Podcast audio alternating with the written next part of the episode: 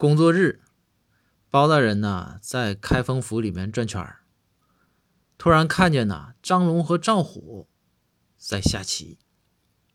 展昭在旁边看着，这包大人就很气愤呐，走过去就问展昭说：“展昭，这张龙赵虎上班时间下棋，你怎么不管呢？”展昭看了看包大人，说：“说大人，我想管，但是公孙先生有句话。”我也不敢违违逆呀。包大人说哪句话呀？展昭说：“公孙先生总说说观棋不语真君子。”